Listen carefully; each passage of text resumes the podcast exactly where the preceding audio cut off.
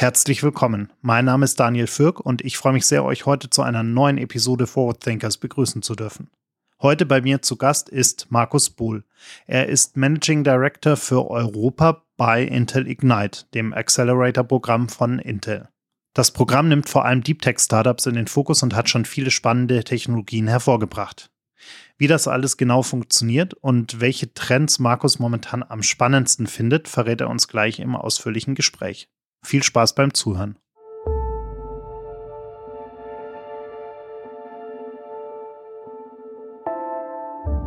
In an ever changing world, we need to keep track of what will be next. Forward Thinkers is your 48 Forward podcast to discover the future. We are talking to innovative and creative minds from all over the world to learn more about what they are working on and what they think will change the way we work and live within the next decade. Are you ready to join the ride? Welcome to Forward Thinkers. Lieber Markus, ich freue mich sehr, dass du heute hier bei uns vorbeigekommen bist und wir ein bisschen über die vielen spannenden Dinge sprechen können, die du so in deinem Leben jeden Tag machst. Ja, darüber freue ich mich auch sehr. Danke, dass ich hier sein darf. Herzlich willkommen. Du bist äh, Geschäftsführer von Intel Ignite in Europa. Intel hat wahrscheinlich jeder schon mal gehört, hoffe ich zumindest, könnte ich mir vorstellen. Vermute zumindest ich. unsere Audience wahrscheinlich.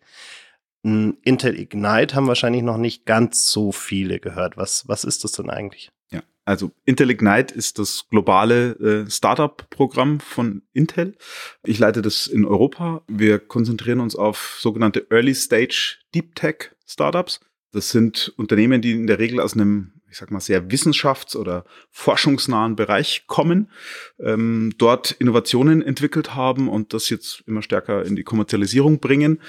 Ähm, das hat häufig was mit Hardware zu tun, das hat häufig was mit ähm, sehr innovativen, sehr in die Zukunft reichenden Themen zu tun, also Quantencomputing, ähm, natürlich künstliche Intelligenz, Machine Learning, äh, fast in jedem in jedem Team, in jedem Startup enthalten. Geht aber auch sehr viel um Automatisierung, Robotik, ähm, ja, all diese Themen. Jetzt bist du ja selber eigentlich äh, Vollblut-Unternehmer, äh, äh, Gründer, Startup, äh, Erfahrener sozusagen. Ähm, was hat denn dich dazu bewogen, dass du gesagt hast, ich mache jetzt mal so einen Job? Wenn ich ehrlich bin, habe ich auch erstmal Nein gesagt, habe erstmal abgewunken. Ähm, weil ich hatte ein Bild von Accelerator-Programmen oder Inkubator-Programmen im Kopf. Das wäre jetzt für mich nicht interessant gewesen. Ähm, je tiefer ich eingetaucht bin, je länger wir gesprochen haben, desto mehr habe ich aber erkannt, dass wie das Programm und das grundsätzlich designt und aufgesetzt ist und mit welchen Teams und welchen, an welchen Themen wir da arbeiten. Und dann wurde es sehr schnell sehr, sehr spannend. Ähm, gleichzeitig ist Intel als, als Marke und als Unternehmen in, in einem großen Transformationspunkt oder in einem großen Transformationsprozess. Und das fand ich auch sehr spannend, diesen Inflection Point. Was macht ihr denn anders als das Bild, was du äh, von Accelerator-Programm im Kopf hattest? Also es gibt ja so äh, vielleicht zwei oder drei Kategorien von Accelerator-Programmen, die ich im Kopf hatte zumindest. Ähm, das eine, ich fasse es mal mit Innovation Theater, also Innovationstheater zusammen, ja. Alle kleben bunte Post-its an schöne Glaswalls und ähm, machen Workshops und reden über tolle Dinge und es kommt nichts raus. Ja, es ist für mich so ein Marketing-Feigenblatt, kann andere Zwecke erfüllen für, für unterschiedliche Unternehmen das hat mich überhaupt nicht interessiert. Ja. Ähm, das zweite Thema ist, kennt man auch, man kriegt irgendwie ein bisschen Programm in einem Accelerator, gibt dafür aber Eigenkapital, also Anteile am Unternehmen ab. Ähm, das finde ich auch nicht so spannend, äh, weil das häufig für, für Teams nicht attraktiv ist und das führt dann dazu, dass dann nicht immer die attraktivsten Teams hingehen zu diesen Accelerators. Ähm, das ist bei uns anders. Wir, wir nehmen kein Equity, also wir nehmen keine Anteile, wir investieren auch nicht, jedenfalls nicht Kapital in diese Unternehmen. Gleichzeitig können wir extrem viel Expertise und Netzwerk einbringen. Kann man sich vorstellen, Intel weit über 100.000 Mitarbeiter, hat Intel Labs, hat Intel Capital, äh, einer der größten Corporate Venture Capital Fonds der Welt. Ja, ähm, extrem Expertise in unterschiedlichsten Feldern, die man nicht so wahrnimmt, auch von außen. Ich, ich lerne da selber auch jeden Tag noch neu dazu. Und ich glaube, diese Expertise und dieser Fokus auf diese Deep Tech-Themen, da gibt es nicht so viele Player auf der ganzen Welt, überhaupt mal, ähm, die da etwas Sinnvolles beitragen können. Und ich glaube, die Art, wie wir es aufgesetzt haben, Ähm, das war für mich als Gründer und ich würde mich nach wie vor als Gründer und, und als Bilder sozusagen bezeichnen. Ähm, das hat sehr gut mit mir, äh, guten Anklang bei mir gefunden. Und ich ermutige auch immer alle unsere Teams und alle unsere Gründer, ähm, ihre eigene Due Diligence zu machen und, und tatsächlich mit den Alumni zu sprechen. Ja, also kein Problem. Äh, ich verbinde die mit den Gründern.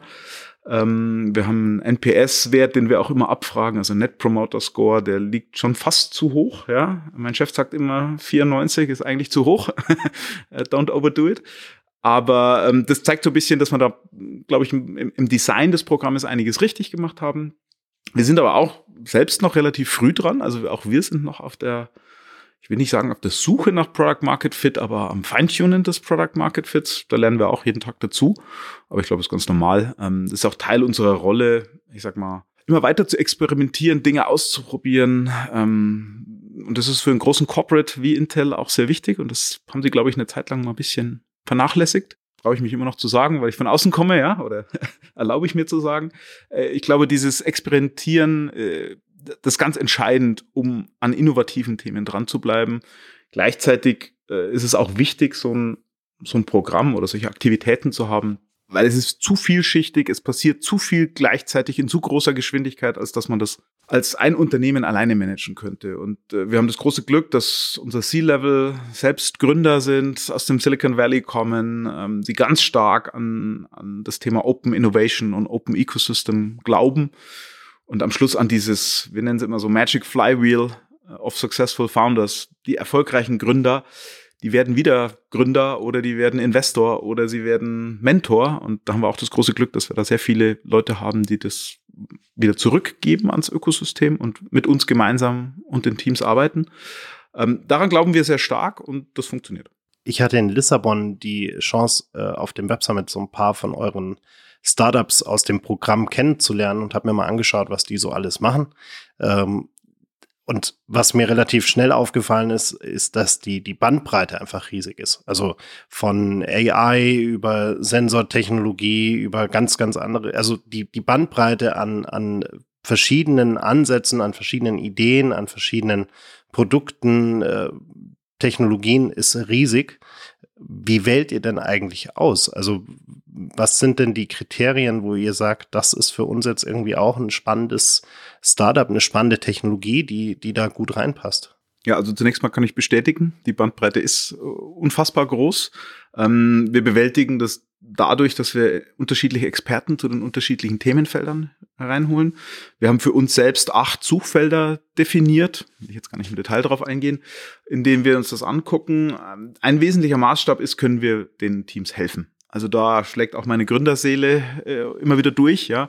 Wenn wir denen keinen Mehrwert bieten können, weil wir uns da nicht gut auskennen oder nicht gut genug auskennen, dann lassen wir es bleiben. Ja, dann, dann sagen wir denen auch, im Moment können wir euch nicht weiterhelfen. Grundsätzlich ist es so, die, die Auswahl erfolgt, also anders, ich fange mal anders an. Wir, unser, unser Bewerbungsprozess. Wir machen ja zweimal im Jahr ein, ein zwölfwöchiges Programm, in dem wir zehn Teams durch das Programm durchbegleiten, sehr, sehr intensiv. Ähm, um dahin zu kommen, schauen wir uns 300 Startups circa an pro Kohorte, also pro Programm. Davon gehen wir, ich würde mal sagen, mit 80 bis 90 sehr tief in eine auch technische Due Diligence. Also ein, ein Venture Capital Investor würde nicht so häufig so tiefe Due Diligence machen in so einer frühen Phase mit den Teams, sondern erst später, wenn die Vorauswahl schon getroffen ist. Wir machen das umgekehrt, weil Teile unserer, Teil unserer Aufgabe ist es auch, äh, ich sag mal, Technical Learnings für, für Intel zu generieren, also äh, äh, Insights und, und Marktkenntnis äh, dazu zu bringen. Ähm, deswegen gehen wir da sehr tief rein. Ähm, es gibt natürlich ein paar formale Kriterien. Wir möchten gerne, dass Teams einen professionellen Investor im Cap-Table schon haben. Also nicht der Nachbar, der Zahnarzt ist und noch 200.000 Euro unterm Kopfkissen gefunden hat. Das ist auch okay aber das ist kein professioneller Investor. Wir wollen äh, das schon drin haben. Es muss natürlich eine, eine Innovation sein, also eine reine Anwendung, eine reine Applikation wäre nicht ausreichend für uns. Ja, es muss etwas sein, was schon so ein bisschen ein Gamechanger sein kann. Dadurch, dass wir nicht investieren und dass wir auch kein Equity nehmen, können wir uns natürlich auch erlauben, so ein bisschen die Outliers, die, die, die Longshots äh, ins Programm zu nehmen. Das ist eine relativ komfortable Position. Ähm, es muss oder sollte in irgendeiner Form einen Bezug zu uns haben, wo wir eben technologisch oder in anderen Bereichen weiterhelfen können. ja, das ist so, das sind so die Kriterien. Gibt es noch ganz viele formale Kriterien. Ähm, die müssen natürlich auch das, das zeitliche Commitment leisten können, diese Teams. Ja, die müssen ihre Fundraising-Runde eigentlich vorher abgeschlossen haben, bevor sie ins Programm kommen, weil während des Programms parallel das Programm absolvieren und Geld einsammeln, das äh, ist einfach zeitlich nicht, nicht darstellbar. Ähm, aber im Wesentlichen sind so, müssen einen gewissen Reifegrad haben. Wir nennen das immer so Late Seed Stage, also die meisten Teams haben ein bis zwei Finanzierungsrunden hinter sich. Es kann auch mal eine Series A äh, sein, aber so in dieser, in diesem Spektrum bewegt sich das. Kannst du vielleicht mal zwei oder drei Beispiele, zum Beispiel aus dem aktuellen äh, Programm, aus den aktuellen Startups, die bei euch dabei sind, nennen, damit die Leute mal so ein bisschen einen Überblick bekommen, was man da so vorfindet? Ja, gerne. Also da gibt es, wie gesagt, eine sehr große Bandbreite. Ich fange mal an mit einem Team, die eigentlich was ganz Verrücktes machen, äh, kommen aus UK, genauer gesagt aus, aus Wales. Ähm, die entwickeln ein Satellitensystem, also ein Circular Satellite System, also dass man wiederverwenden kann, das wieder zurückkommt. Und die bestücken diese Satelliten mit ähm, Materialien, die dann im Weltall unter perfekten Bedingungen, also Reinraum, äh, keine, keine Gravitation, kein Sauerstoff, all diese Dinge, die auf der Erde eher stören. Ähm, äh, unter diesen Bedingungen äh, produzieren die dann Chips, die jetzt im konkreten Fall oder als ersten Anwendungsfall in 5G Telekommunikationsmasten eingesetzt werden. Die kommen dann zurück zur Erde, der Payload wird rausgenommen, der Chip weiterverarbeitet, neu bestückt, fliegt wieder ins All.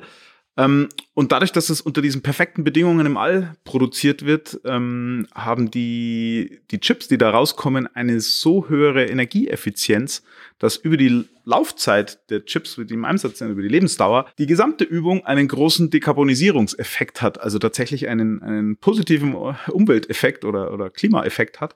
Äh, selbst unter Einberechnung der ganzen Raketen, äh, Satelliten und sonstigen äh, Aufwendungen. Ähm, das finde ich ziemlich spannend. Ja, crazy idea. Sie sagen immer, die, das Team heißt Space Forge. Sie sagen immer, wenn sie es unter der Erde gefunden hätten oder im, im Meer, dann würden sie Sea Forge heißen oder irgendwie anders. Aber äh, es gibt halt im Weltraum die optimalen Bedingungen und das versuchen die zu hebeln. Sehr komplex. Man kann sich vorstellen, da muss man Space Tech beherrschen, da muss man Materialwissenschaften beherrschen, da muss man ganz viele andere Dinge gleichzeitig zusammenkommen. Ähm, deswegen ist es eine große Herausforderung, aber ja, das, solche Herausforderungen lieben wir ja und äh, versuchen sie da dabei bestmöglich zu unterstützen. Gerne noch ein zweites Beispiel. Äh, ein zweites Beispiel, ja, wir haben ein anderes Team ähm, aus, aus München sogar, Gründer aus Österreich. Ähm, die entwickeln eine sogenannte Cold Storage. Also man kann sich vorstellen, deine Fotos auf deinem Smartphone liegen in einem Datencenter, ja, in der, in der Cloud irgendwo. Und ähm, wie oft hast du zuletzt deine Fotos von 2016 oder 17 oder 18 aufgerufen? Ist ein bisschen her. Ja, ja? nee, gar nicht so lang. Ja, aber machst du nicht, machst du nicht täglich und äh, ähm, gleichzeitig passiert aber folgendes, in einem Datencenter liegen die auf einer Festplatte und im Gegensatz zu deiner Festplatte in deinem Laptop zu Hause dreht sich diese Festplatte 24-7, 365 Tage im Jahr. Ähm, und es ist nicht nur eine Festplatte, sondern es sind vier oder fünf, weil es ein sogenanntes RAID, also eine Ausfallsicherheit. Ähm, und es liegt daran, dass bisher diese Festplatten, ich sag mal, die einfachste und günstigste Möglichkeit war, ähm, das zu speichern mit den entsprechenden Geschwindigkeitsanforderungen, obwohl man diese Festplatten alle fünf Jahre wegwirft. Also konkret wird da wirklich alle fünf Jahre eine Kopie gezogen, die alte weggeworfen und dann gibt's wieder vier neue Festplatten. Ähm, kann man sich vorstellen, riesiger, riesige Verschwendung von Energie, riesige Verschwendung von äh, Ressourcen und natürlich auch sehr teuer. Dieses Team entwickelt ein Verfahren, mit dem sie auf Glas schreiben können. Ähm, konkret haben die, ich glaube, 65 Patente, ähm, die ihnen erlaubt, auf Keramik zu schreiben, aus unterschiedlichen Blickwinkeln abgesichert. Der Anwendungsfall ist im Wesentlichen auf Glas. Ähm, auf, man kann sich das vorstellen, auf mikroskopisch dünnen Glasfolien wird das eingeschrieben. Ähm, und das hat den Vorteil, man kann es extrem schnell abrufen. Ähm, also es würde deinem Handy-Use-Case äh, äh genügen. Du willst deine Fotos von 2016 aufrufen. Ob das fünf Sekunden länger dauert, wäre kein Problem. Ja? Während der gesamten restlichen Zeit, wo die Daten nicht verwendet werden und ich weiß nicht, 99,x Prozent aller Daten werden nie wieder aufgerufen, die werden einfach nur einmal gespeichert. Das können die lösen oder das werden sie lösen. Ähm, hat auch einen riesigen Energieeinspareffekt, riesige Kosteneffekte für die ganzen Datacenter und denen versuchen wir jetzt zu helfen, wie kann man das kommerzialisieren, wie kriegt man den Weg dahin. Man kann sich vorstellen, das sind große technologische Sprünge nötig, wie kriegt man die entsprechende Schreibdichte hin, wie kriegt man die entsprechende Lesegeschwindigkeit hin. Hat auch sehr viel mit mechanischen Dingen zu tun, weil da werden einfach Platten hin und her gefahren und so weiter. Aber extrem spannend. Ja, großer Longshot entstanden aus einem nicht kommerziell nicht kommerziellen Idee eigentlich. Ähm, da ging es darum, das Wissen der Welt zu archivieren, also ein kultureller Auftrag aus Bibliotheken. Das ist deren deren, ich sag mal, Ideengeber dahinter gewesen. Und dann erst hat man das begonnen, äh, auf eine andere, auf einen anderen Blickwinkel zu sehen, ähm, einfach auf Anregungen von außen auch ähm, dass sie da vielleicht einen großen Painpoint lösen. Jetzt habe ich äh, die letzten Wochen immer wieder ganz spannende Leute getroffen, die mir äh, Geschichten von Technologien erzählt haben, die einen äh, ziemlich entscheidenden Impact früher oder später auf das Thema äh, Nachhaltigkeit und, und Klimawandel haben werden. Du hast jetzt auch noch mal zwei, zwei Beispiele äh, genannt, die zumindest einen, einen positiven Effekt darauf haben könnten. Ähm, jetzt bist du ja jemand, der sich den ganzen Tag irgendwie mit spannenden äh, Startups und, und Technologien beschäftigt. Bist du denn eigentlich grundsätzlich optimistisch, dass, dass wir mit Technologie da irgendwie äh, am Ende, äh, weil ich meine, dass wir Menschen von heute auf morgen nicht alle super vernünftig werden. Ich glaube, äh, die, die, Hoffnung habe ich inzwischen fast ein bisschen aufgegeben. Äh, also wird uns vielleicht da am Ende rein deine persönliche Meinung, glaubst du, wir, wir werden in der Lage sein, das irgendwie technologisch in den Griff zu bekommen? Die kurze Antwort ist ja, ich bin optimistisch. Ähm, die etwas längere Antwort ist, es wird auch so sein müssen. Ja, ähm, wenn man sich anguckt, was braucht es an Einsparungen, um so zu einem Net Zero zu kommen bis 2030 oder 2050, ähm, dann ist das, der menschliche Verhaltensanteil ein sehr geringer. 5, 6, 7, 8 Prozent, je nach Blickwinkel, je nach Analyse, aber relativ konsistent.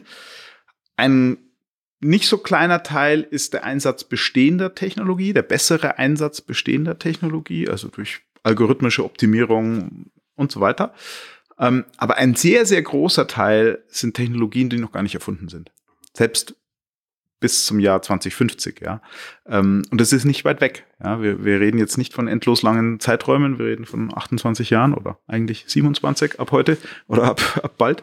Das heißt, A, bin ich optimistisch, weil ich jeden Tag sehe, was für verrückte äh, Ideen und für verrückte Personen auch alles auf ihre, auf ihre Ideen verwetten, kann man fast sagen. Ja, die setzen they bet the house, the bank and their life on it.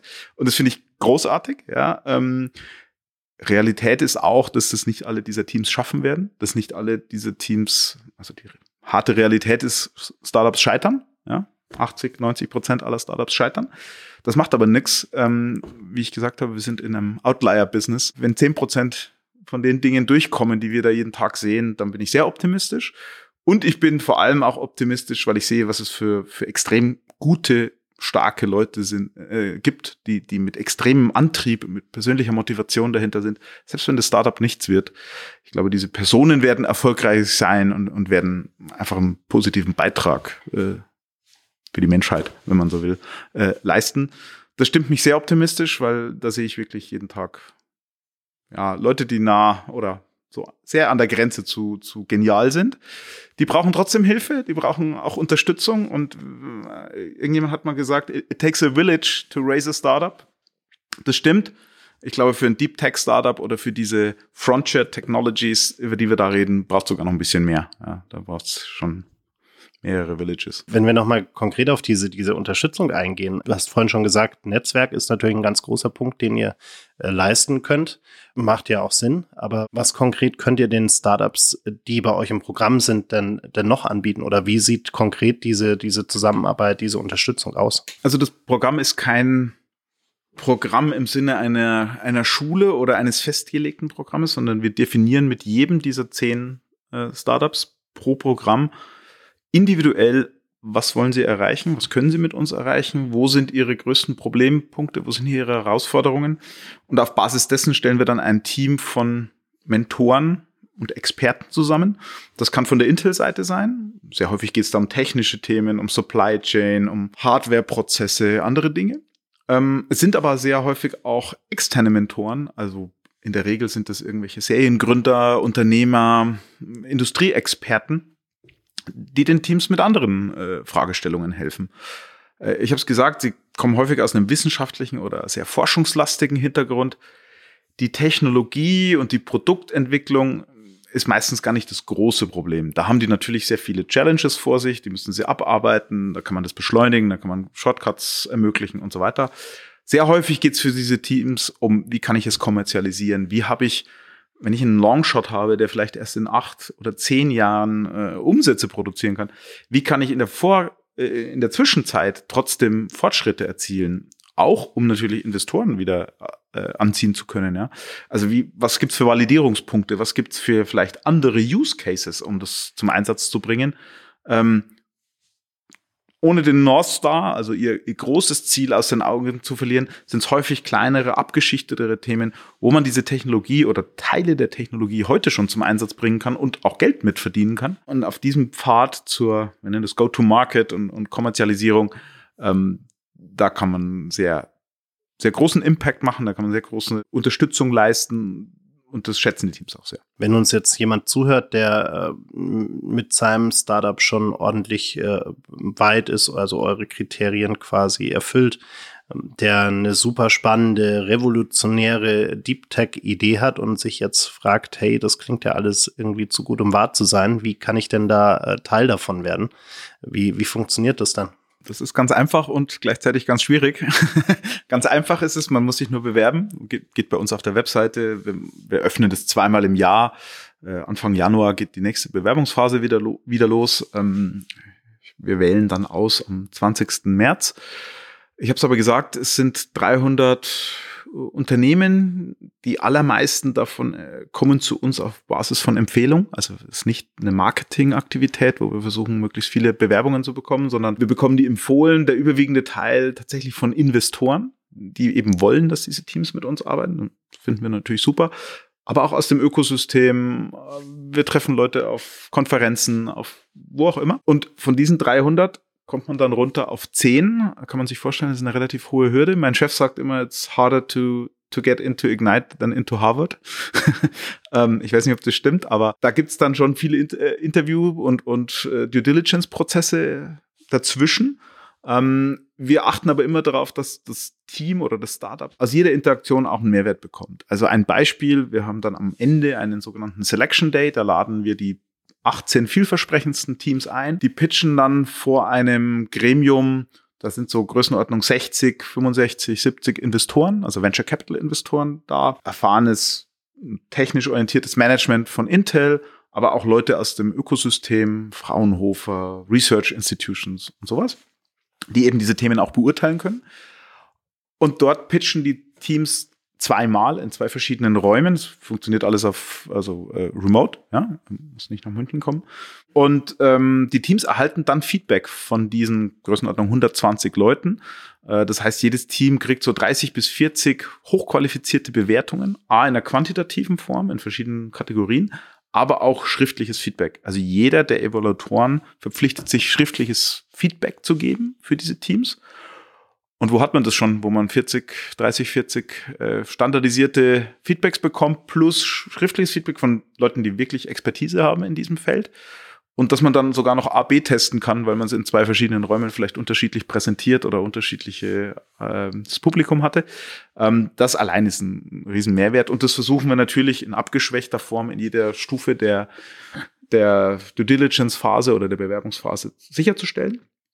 Und manchmal helfen wir auch Teams, die gar nicht ins Programm kommen oder nicht passen. Ja, manchmal ist es eine Investorenintro, manchmal ist es ein Kontakt zu jemandem bei Intel, der trotzdem technisch weiterhilft.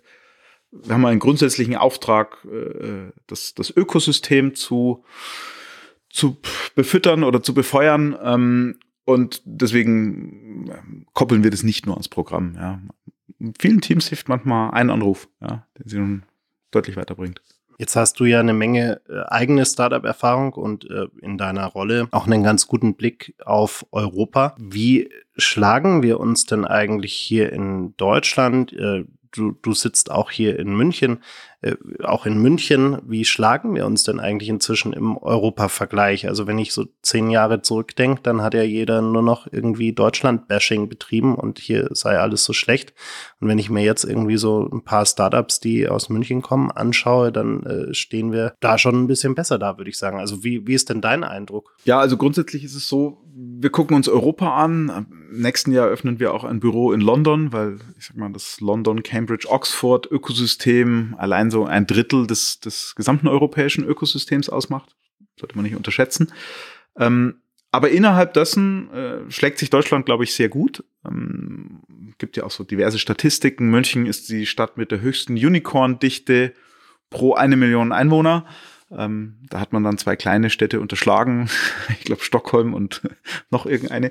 Ähm, aber grundsätzlich würde ich sagen, ist das Thema Deep Tech in, in Europa, aber erst recht in Deutschland und dort wahrscheinlich wiederum in München ähm, extrem gut verankert. Ja, also wenn man sich anschaut, was hier in München allein die drei Universitäten ganz vorneweg natürlich Unternehmertum äh, auf die Beine gestellt haben in den letzten 20 Jahren. Das ist wirklich beeindruckend. Und ähm, wenn mehr Universitäten in Deutschland ähnliche Aktivitäten auf dem gleichen Niveau oder auf einem ähnlichen Niveau wie die Unternehmertum oder die TU München hervorbringen würden, dann würde ich mir überhaupt keine Sorgen machen. Ich würde es aber auch noch eins weiterziehen. Hier gibt es natürlich entsprechend große Konzerne, Corporates, die auch mit diesem Deep Tech-Thema deutlich eher etwas anfangen können. Ja, ich, ich will kein Bashing betreiben, aber wenn man so zurückschaut, die letzten zehn Jahre, habe ich immer das Gefühl, alles, worum wir uns gekümmert haben, war schnellere Pizzalieferungen. Ja? Ich glaube, mit Technologie kann und sollte man mehr erreichen, ja, und, und das ist absolut möglich. Aber Fakt ist auch, da ist in den letzten zehn Jahren das Geld hingeflossen. Ja?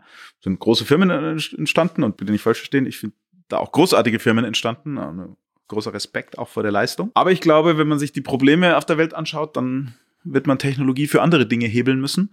Die Wahrheit ist auch, Deep Tech oder diese tieftechnischen Themen brauchen länger. Ja, sie, die Wahrheit ist aber auch, wenn sie funktionieren, werfen sie eine deutlich höhere Rendite ab als die anderen Modelle. Und wir kriegen ganz starkes Feedback von Investoren, aber auch von den LPs der Investoren, also von den großen Konzernen, von den, die wiederum in die Fonds investieren oder auch den, den alten Familien, ja, Industriefamilien, dass dieses Thema denen viel näher ist, viel näher am Herzen ist, sie auch viel mehr mit anfangen können. Das ist auch alles irgendwie beherrschbarer für die und gleichzeitig haben die auch einen gewissen Drang, äh, ich sag mal, Technologie und auch ihr Geld für gute Dinge einzusetzen. Ähm, ich würde es aber auch noch ein bisschen größeren Kontext setzen. Ich glaube, Deutschland muss sich da europaweit, auch mit London und so weiter, nicht verstecken. Wenn man aber noch eine Stufe weiter schaut, und wir haben auch ein Büro in Boston, wir haben ein Büro in Tel Aviv, wir haben keines in China, aber auch wenn man sich das anguckt, in welcher Geschwindigkeit dort Teams entstehen und wie die finanziert werden, dann haben wir schon noch ein bisschen Weg vor uns. Ich glaube, es hat sich dramatisch verbessert die letzten 10, 15 Jahre. Wenn ich so zurückdenke, als ich mein erstes Unternehmen gegründet habe in München, keine Ahnung, da gab es Siemens, Münchner Rück, BMW, so die klassischen Deutschen. Als ich mein zweites Unternehmen verkauft habe, da gab es dann vielleicht so, nennen wir Startups wie Immobilien Scout oder Check24. Ja, das würde damals noch als, als Internet-Startup durchgehen. Wenn ich mir das heute anschaue, natürlich dramatisch besser. Da gibt es einen Celonis, da gibt es einen Personio, da gibt es einen Kinexon, da gibt es, ich weiß nicht, Dutzende von Unicorns und Sunicorns und äh, anderen Unternehmen auf dem Weg dahin. Ist natürlich extrem hilfreich, so ein Ökosystem zu haben weil daraus befeuert sich natürlich, da gibt es ganz viel Erfahrungsschatz, da gibt es ganz viel Know-how, da gibt es Dinge, die man weitergeben kann und die auch weitergegeben werden. das ist auch Teil unserer Aufgabe. Ähm, das macht das alles viel besser. Woran es noch ein bisschen scheitert, ist natürlich die, ich sag mal, die steuerlichen Rahmenbedingungen könnten attraktiver sein. Will ich aber gar nicht in der Tiefe drauf eingehen. Ist aber mal grundsätzlich erkannt. Ähm, es äh, bedarf sicherlich auch noch einer stärkeren Öffnung. Wie geht man aus dem universitären Umfeld mit IP um, also mit, mit dem Intellectual Property? Wie lizenziert man das? Wie gibt man das weiter an Startups? In Europa hat man da immer noch eine leicht verkrampfte Haltung und versucht, möglichst viele Regeln zu erfinden und das sehr eng zu machen. Das funktioniert in anderen Ländern oder Regionen auf der Welt anders.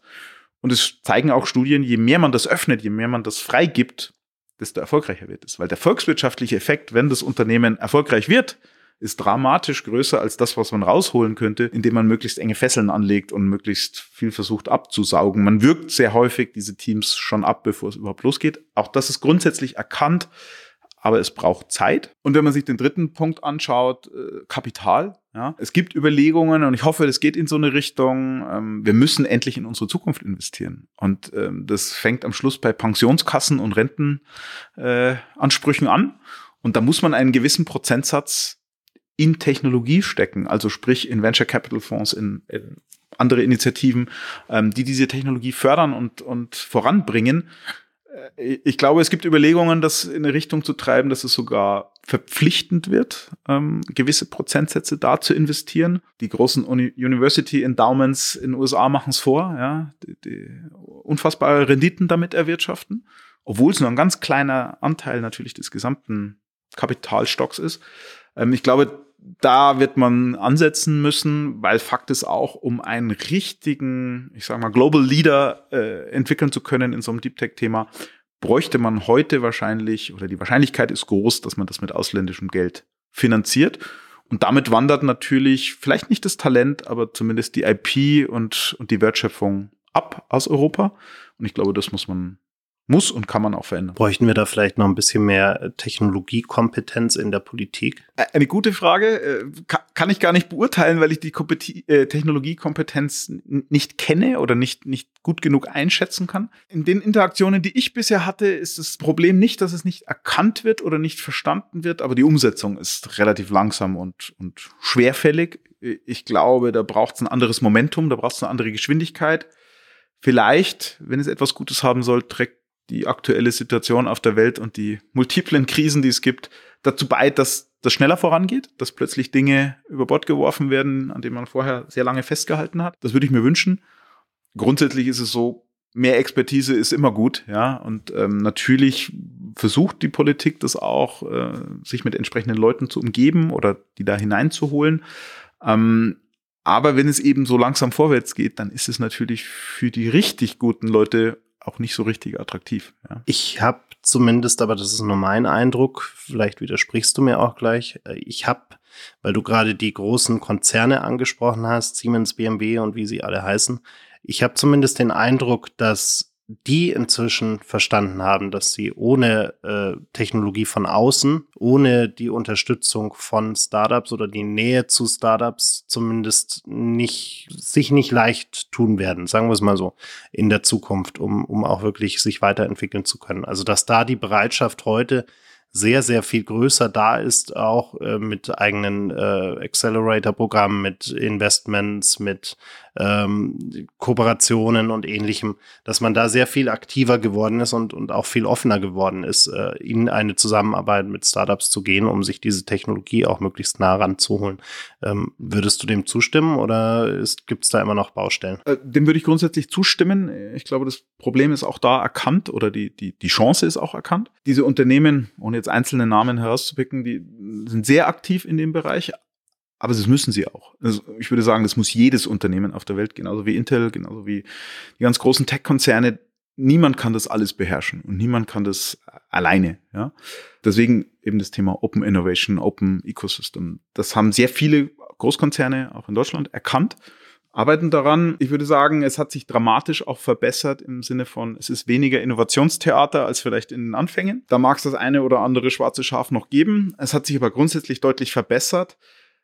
Es bleibt eine Herausforderung, auch gar nicht so leicht aufzulösen. Es gibt einfach zwei Geschwindigkeiten. Ja? Die Definition von schnell in einem Startup und schnell in einem Corporate sind einfach zwei unterschiedliche Zeitschienen. Deswegen ist es sehr zu begrüßen, wenn Unternehmen da entsprechende Einheiten äh, aufbauen, die einfach ein größeres Verständnis haben, in welcher Geschwindigkeit muss man agieren, äh, wie schnell muss man auch experimentieren und, und Dinge herausfinden.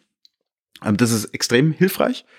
Und wir selbst sind gerade dabei, so, ein, so eine Art äh, Industriezirkel in den, ins Leben zu rufen. Also Leute, die einen Check schreiben können, sagen wir immer. Also die CTOs, die VP Engineerings, die CIOs, die Innovationsmanager, die grundsätzlich Technologie verstehen, die Startup verstehen, die einen Mehrwert für unsere oder auch für andere Startups äh, liefern können und den wir umgekehrt wieder über unsere Teams oder über unser Portfolio auch einen Mehrwert bieten können, weil die Firmen haben sehr lange Listen von Pain Points, ja, Dingen, die sie lösen müssen, die sie auch gar nicht selbst entwickeln können oder sollten, weil es nicht ihr Kerngeschäft ist. Das kann man ganz gut zusammenbringen. Da kriegen wir extrem gute äh, extrem gutes Feedback. Ähm, und das wird sicherlich ein Schwerpunkt unserer Arbeit im nächsten Jahr sein, diesen Circle äh, aufzubauen oder auszubauen und ähm, ja, das, das Flywheel da auch noch schneller drehen zu lassen. Es bleibt also spannend und wir, wir können gespannt sein, was nächstes Jahr von euch alles kommt. Und äh, natürlich sollten wir generell, glaube ich, äh, das habe ich ja selbst erfahren in Lissabon, auf jeden Fall einen Blick auf die Startups haben, die bei euch in dem, in dem Programm jeweils drin sind, weil da sind echt spannende Sachen dabei und ich, ich bin sehr gespannt darauf, wann wir von denen dann noch sehr viel mehr hören werden, weil sie, weil sie in ihren Bereichen dann doch das ein oder andere Revolutionäre planen sozusagen. Das ist zu hoffen. Viele der Technologien, muss man auch sagen, sind natürlich für den Endkunden gar nicht sichtbar. Also was ich beschrieben habe, Spaceforge oder andere Dinge, das wird man vielleicht der Presse mal entnehmen oder aus großen Investorenrunden. Im Alltag spürt man das nicht zwingend, weil die Anwendung bringen andere zum Einsatz. Ja, das ist dann eben ein großer Konzern oder es ist ein anderes Startup, das das nutzen kann. Aber äh, ich glaube, da verspreche ich nicht zu viel. Äh, wenn wir in den nächsten fünf Jahren in dieser Geschwindigkeit weitermachen und in dieser Größenordnung 500, 600 Startups aus diesem Bereich haben, dann wird es da richtig viele, richtig gute, richtig große Nachrichten und auch Fortschritte geben. Danke dir für deine Zeit. Sehr gerne. Hat Spaß gemacht. Thank you for listening. Did you enjoy the episode? Follow us on Spotify, Apple Podcasts, or wherever you prefer listening to your favorite podcast shows. Forward Thinkers is a 48 Forward podcast produced in the 48 Forward studios in Munich.